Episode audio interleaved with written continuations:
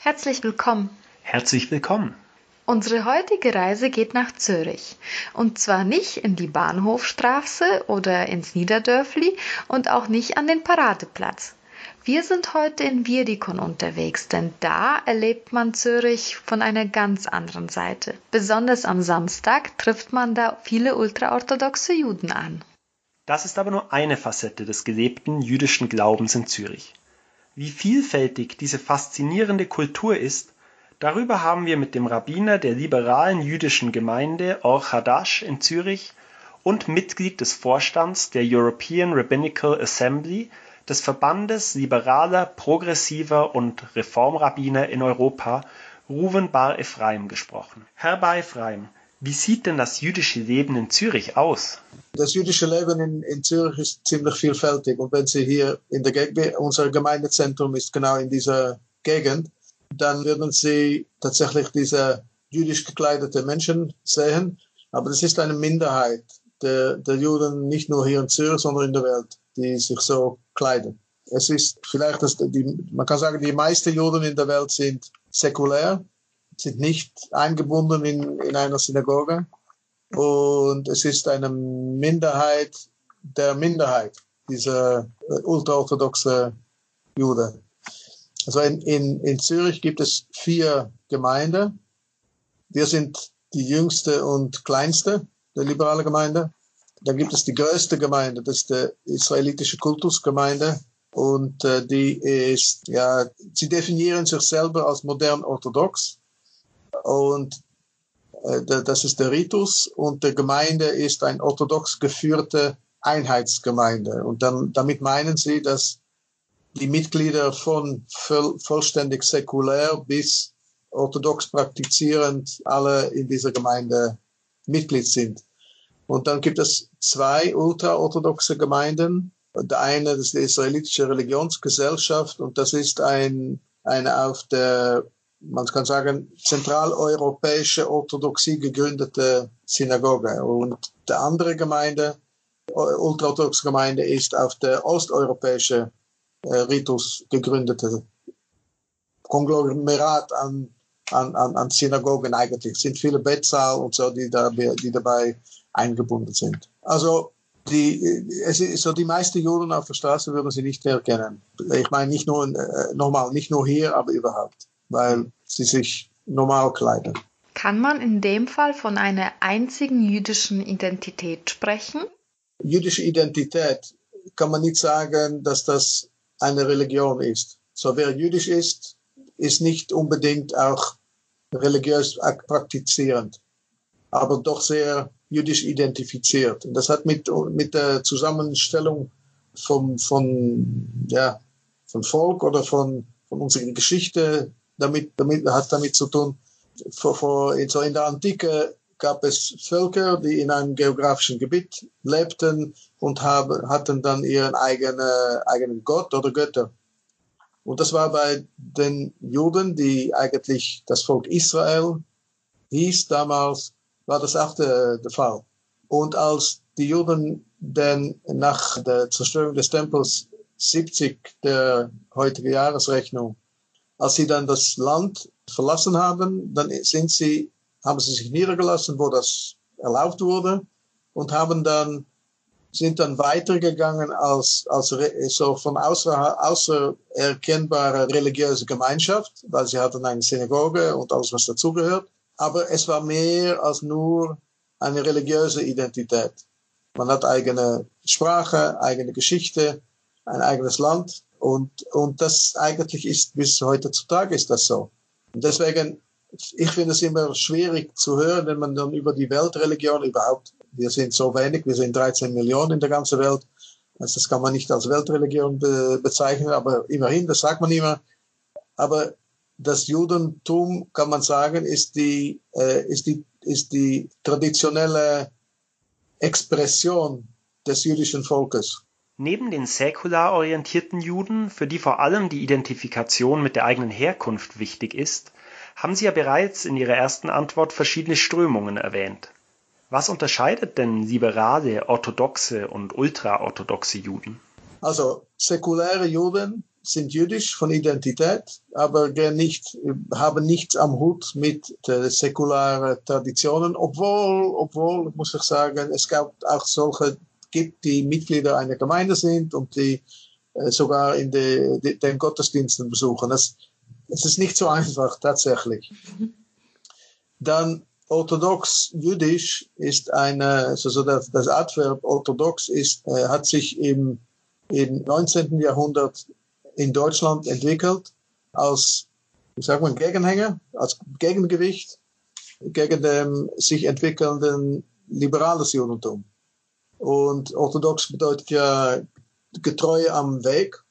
Aber diese Orthodoxie, die in Deutschland äh, gegründet, gegründet wurde oder entstand, hat, das, hat die Devise, sich mit so weit wie es möglich ist, in der allgemeinen Gesellschaft zu integrieren. Das bedeutet, man spricht die Landessprache, man kleidet sich mehr oder weniger wie, die, wie, der, wie, der, wie, der, wie, den, wie den anderen. Man funktioniert in der Gesellschaft so weit das geht. Mit Behalt von der eigen, die eigenen Traditionen.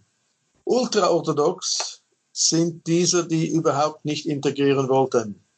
Und die es, sie wollen nur in Ruhe gelassen werden und in ihrer eigenen Gemeinschaft leben, machen nichts um, so sie wollen, sie, sie, sie, sie, sie missionieren nicht, vielleicht innerhalb Judentum, also innerhalb jüdische Leute schon, aber nicht nach außen und sind, sind nicht aktiv in der Gesellschaft, kann man sagen. Sie, sie haben irgendwie eine eigene, eigene Gesellschaft, eigene Geschäfte, eigene Schu äh, Schule äh, und so weiter.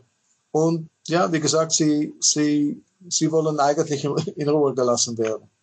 Und dann liberal ist auch wieder ein Adverb, das im 19. Jahrhundert entstanden ist, hat zuerst äh, Reform geheißen und ist eigentlich eine Folge der Emanzipation der Juden in Europa. Die waren ja bis, kann man sagen, bis 1800 äh, ungefähr in ganz Europa hatten keine Bürgerrechte. Äh, jüdische Gemeinschaften lebten irgendwo, danke der Herr, Herr oder Herrin, die dort herrschte, mussten zahlen, konnten beruflich nur in wenige Richtungen tätig sein, Stimmrecht überhaupt nicht, naja, konnten nicht frei sich bewegen.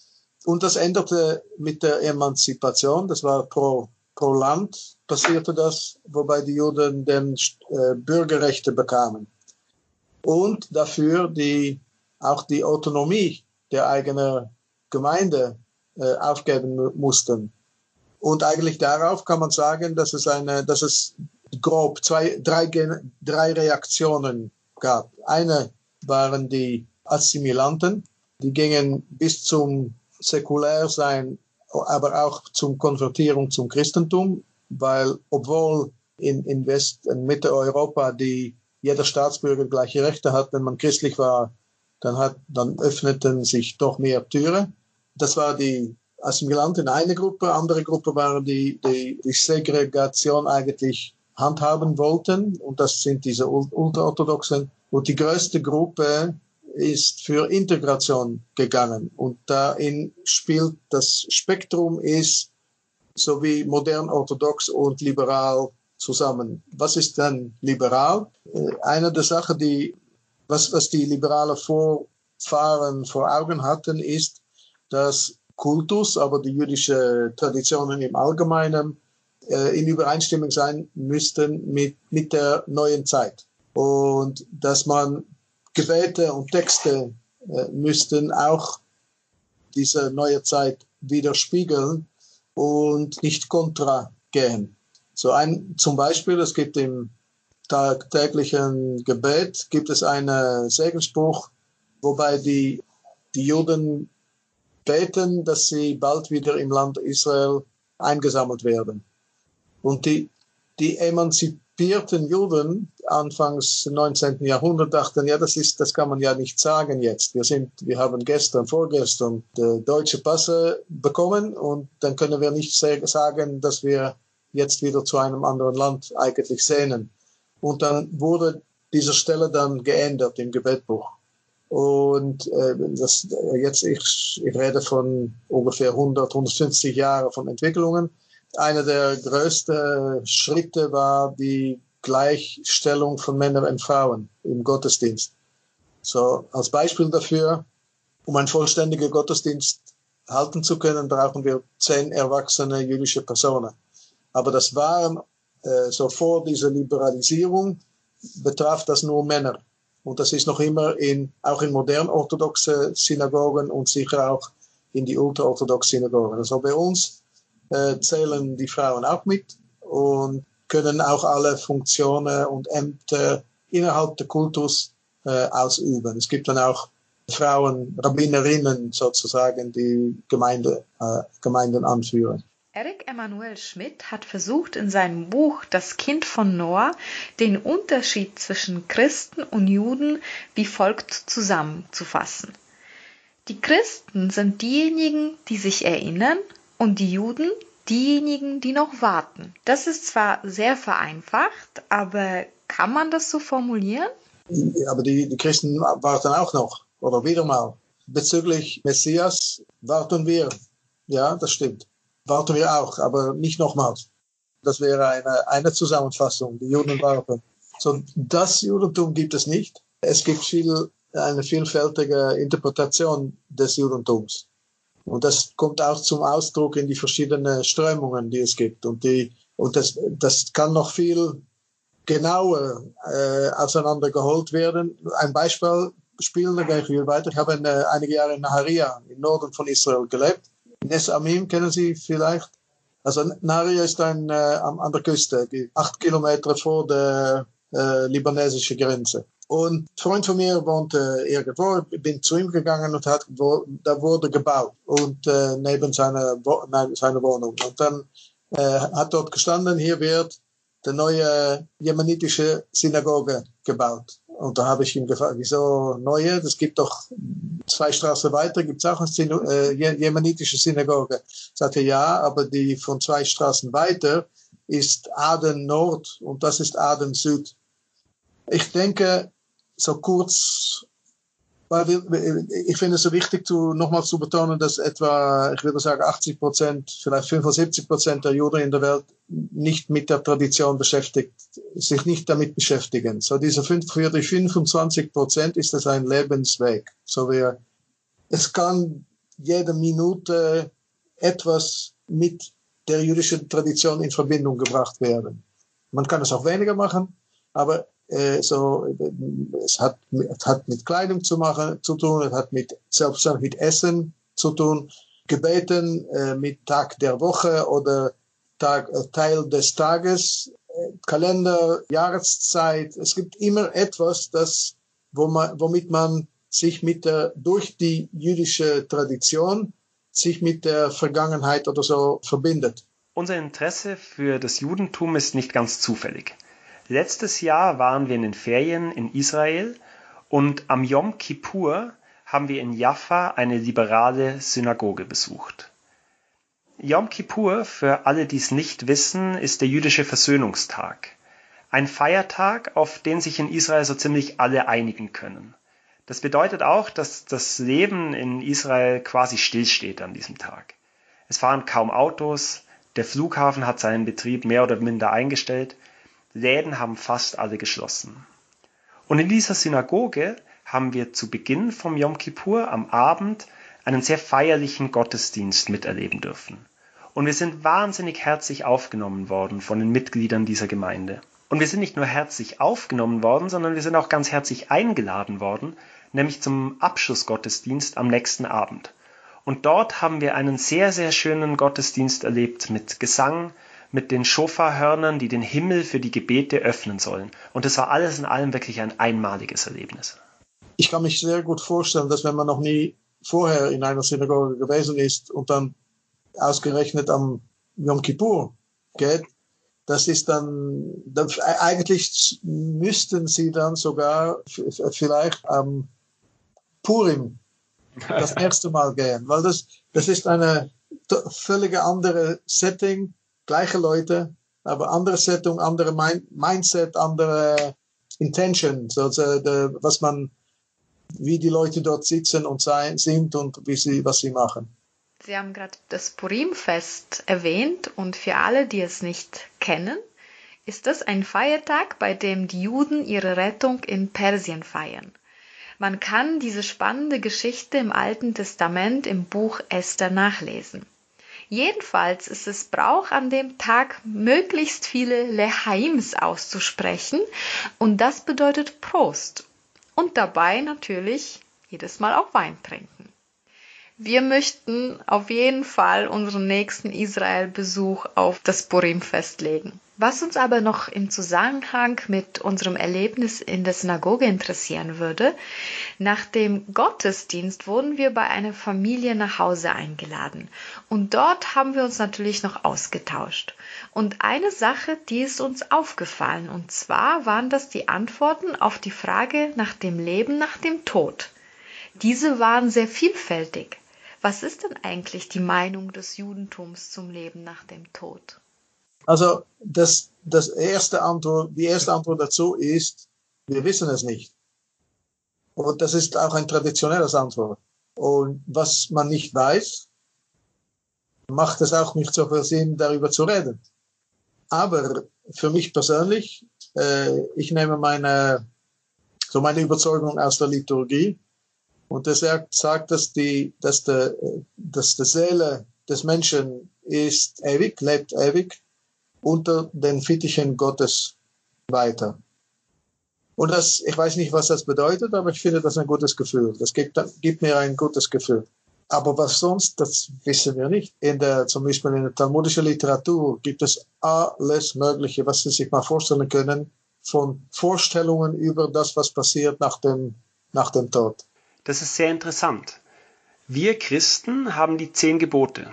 Im Judentum gibt es die zehn Gebote auch, aber noch eine Vielzahl anderer Regeln. Während wir im Jenseits für die Befolgung der zehn Gebote belohnt werden, ist es im Judentum ja, wie Sie gerade gesagt haben, nicht so ganz klar. Ganz naiv gefragt, wieso lohnt es sich denn dann im Judentum nach diesen Regeln zu leben? Wir, wir beschäftigen uns mit dem Leben jetzt und ich widerspreche mich selber, aber das, das, das gehört auch ein bisschen zur jüdischen Tradition. Es gibt eine, einen Abschnitt in der Talmud, der sagt, dass, kennen Sie das Wort Mitzvah? Mitzvah, das bedeutet, das sind die Aufträge Gottes. Äh, auf Deutsch wird das oft mit Gebote übersetzt, aber Mitzvah ist nicht nur Ge, ist auch Verbot. Und das hat ein, dass es gibt Mitzvot, wofür die Belohnung erst im nächsten Leben bekommen wird. Und das ist äh, in der talmudische Zeit, so ich rede von ersten 500 Jahren der modernen Zeitrechnung, das war auch ein Mittel, um Leute dabei zu behalten, weil es, das Leben war nicht so einfach. Und eine, das, so das Nachleben der Mitzvot, der, der Aufträge, war nicht immer so einfach. Und dann würde eine Belohnung ins Voraussicht gestellt. Äh, und das hat, ich denke, dass viele Leute da, damit, dass es für viele Leute wichtig war, das zu haben, das, das Bild, um tatsächlich sich widmen zu können an, an einem jüdischen Leben. Aber wir haben vorher gesprochen über, über äh, dass wir warten.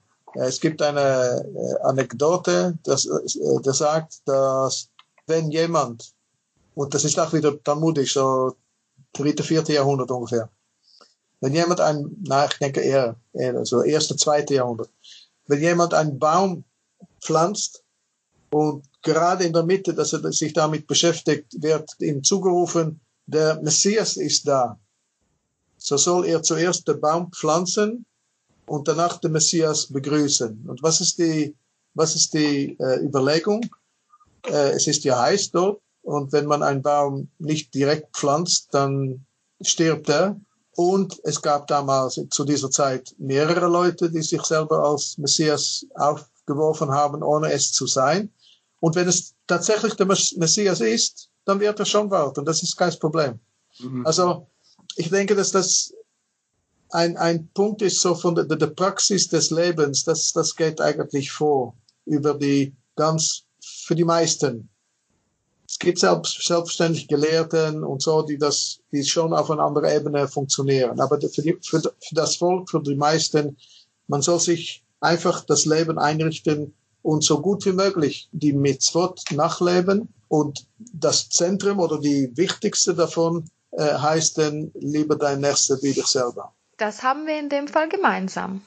Ja, nur dass, dass bei uns das nicht aus dem Mund von Jesus kommt, sondern geschrieben steht im dritten Buch Moses oder Levitikus. Jedem, auch dem, der sich mit dem Judentum nicht groß auseinandersetzt, ist der Begriff Schabbat geläufig. Wie wichtig Schabbat für die Juden ist, wurde uns aber erst in Israel klar, wo wir gemerkt haben, dass es viel einschneidender ist als unser Sonntag. Könnten Sie uns dazu noch etwas erzählen? Also Shabbat, das Wort Shabbat bedeutet, bedeutet eigentlich aufhören mit zu tun, so streichen. Und das hat zwei Gründe.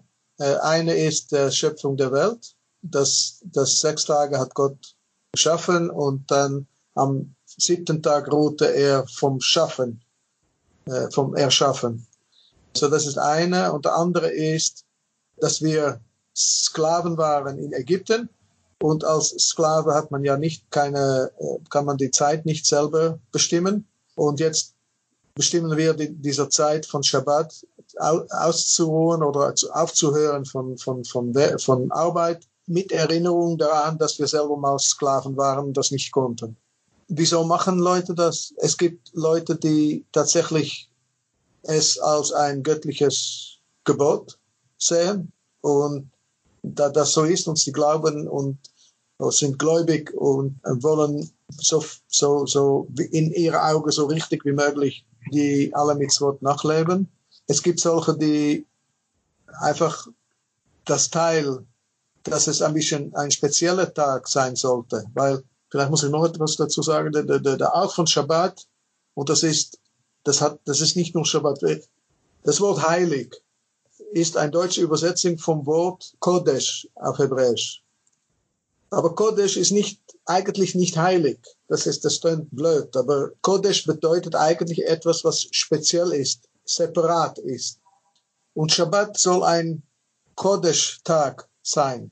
Ein separater Tag, ein, ein spezieller Tag. Abraham Yehoshua Heschel, ein amerikanischer Rabbiner, hat es ein äh, ein Insel in der Zeit genannt. Und diese Insel in der Zeit fangen wir mit Sonnenuntergang am Freitag an und äh, es, es dauert bis Sonnenuntergang am, am, am, am Samstagabend. Das bedeutet, dass zwischen dieser Zeitmomente soll, was wir machen, nichts mit dem Profanen, mit den Alltagstätigkeiten zu tun haben. Und das ist für mich ein, eine freie äh, Erklärung, da das ist für jeder etwas anders. So, ein Gärtner soll am Schabbat nicht im Garten arbeiten zu Hause. Aber der etwas anderes, er ein Bäcker kann Gärtnerarbeit machen am Schabbat, aber sollte nicht backen. So, in Israel ist es sowieso ein bisschen eine andere Situation, da die Gesellschaft an sich hält an, an, die, an die Sachen. Das bedeutet, das äh, öffentliche Verkehr ist äh, stillgelegt. Es gibt mehr und mehr Sachen, die offen sind, aber es gibt nicht groß, große Möglichkeit, gro äh, zu einzukaufen oder äh, ins Theater zu gehen oder so. Diese, das sind von den Behörden eigentlich wird das so geregelt und das hat mit Politik zu tun und weniger mit Religion. Wenn man jetzt am Schabbat oder an einem anderen Tag in Zürich in eine Synagoge geht, wird da dann eigentlich Hebräisch gesprochen?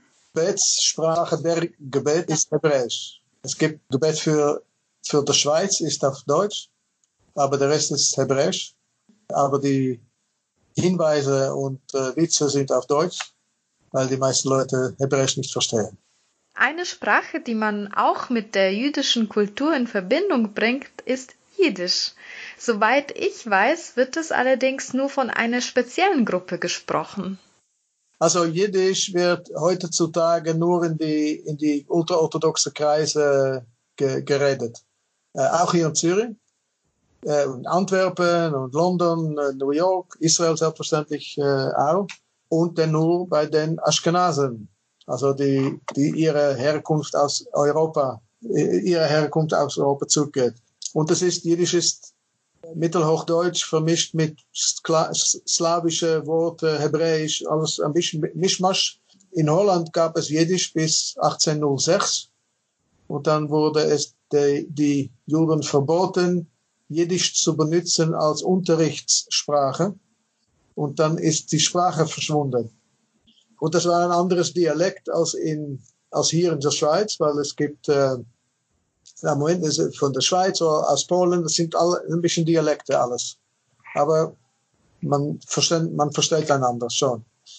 Also jetzt gibt es wieder neue Interesse an, an, an Jiddisch. Äh, es wird äh, Universitäten, wird es studiert und so. Äh, aber es ist ja nur eigentlich von wenig, wenig, wenig Menschen wird es, also ist es Alltagssprache. Leider muss man auch heute noch immer wieder von antisemitischen Vorfällen in ganz Europa in den Medien lesen und hören. Wie nehmen Sie als Rabbiner in Zürich dieses Problem wahr? Ich muss sagen, dass ich hier seit 13 Jahren, dass ich hier bin, selber, selbst nicht, nichts miterlebt hat von dieser, von dieser Sache. Auch in das, es, wie, wie muss ich sagen, wir haben sehr oft bei uns in der Synagoge wie Gruppen, also so Klasse, Primarschule, aber auch Sek, Schulklasse, die dann kommen. Und was ich immer versuche, ist mit ihnen zu reden über die Vorurteile, die sie hören, über Juden, ob sie das kennen.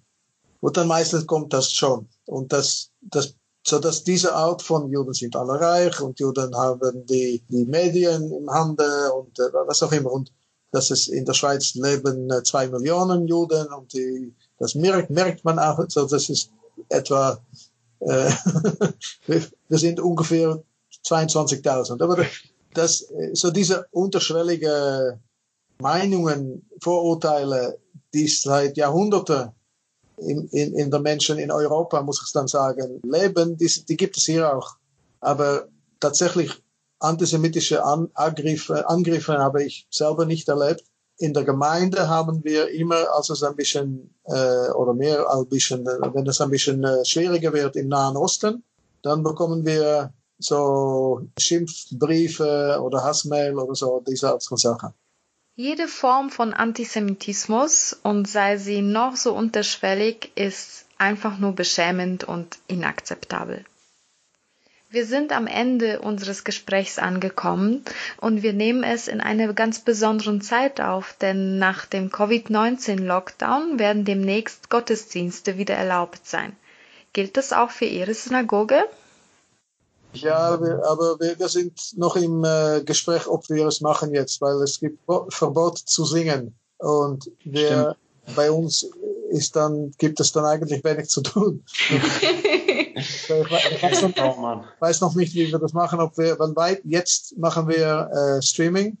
Mhm. Äh, jeder Freitagabend, jeder Samstagmorgen. Kann, jeder kann das folgen und machen wir eine, eine ganze Gottesdienst. Und wenn wir wenn wir öffnen können, dann können in der Synagoge wegen der Abstandsregel etwa zwei, 23 Leut, Leute kommen. Der Rest würde das dann noch verfolgen auf der, über das Streaming, aber dann können wir nicht singen. Ja, ohne Singen ist ein Gottesdienst in einer Synagoge sicherlich nicht dasselbe. Wir bedanken uns sehr herzlich bei Rabbiner Ruven Bar Ephraim für das spannende und informative Gespräch. Und bei unseren Zuhörern fürs Zuhören. Bis zum nächsten Mal. Bis zum nächsten Mal.